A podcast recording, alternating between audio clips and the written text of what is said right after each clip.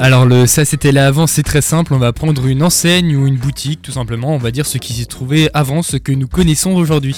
Et on va parler un petit peu d'une équipe que tu aimes beaucoup, on va parler du Racing, enfin indirectement. C'est Voilà. ça, c'est ça qui a ouvert là-bas, donc au numéro 1 de la rue des, des Mésanges, euh, sa nouvelle boutique officielle. Donc on y retrouve là-bas maillots, shorts, etc. Tout l'attirail euh, d'un vrai supporter du Racing. Exactement. Et donc on va se replonger un peu plus dans l'histoire euh, de ce qui occupait avant donc euh, ce bâtiment-là. Alors il faut savoir qu'il a été construit au début du 20e siècle. Donc on sait pas vraiment ce qu'il y avait. Ouais, c'est ça. En fait, j'ai pas trouvé l'information malheureusement. Alors, il faut savoir que les locaux sont grands de 300 mètres carrés quand même.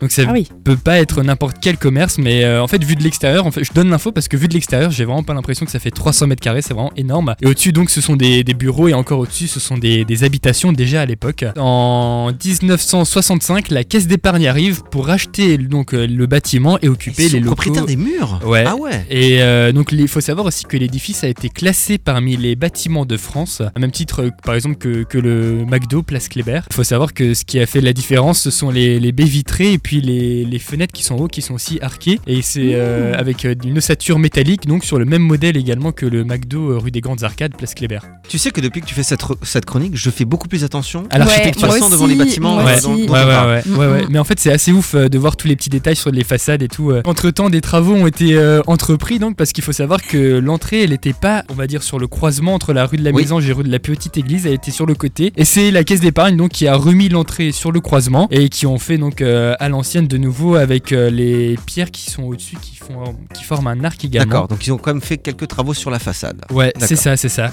Et enfin, la caisse d'épargne quittera les locaux courant 2022. Et c'est là que l'emblème de la région euh, s'installe. Non pas toi, Talry, bien que tu sois aussi, euh, Ah, bien que tu sois aussi musclé que Thor et drôle que Cyrielle, même si ça, je suis pas si sûr que ce soit vraiment un compliment, mais, Oh putain. Oh c'est le. Racing Club de Strasbourg donc, qui transfère euh, une de ses boutiques officielles euh, dans ses locaux et qui va ouvrir le 14 avril 2023.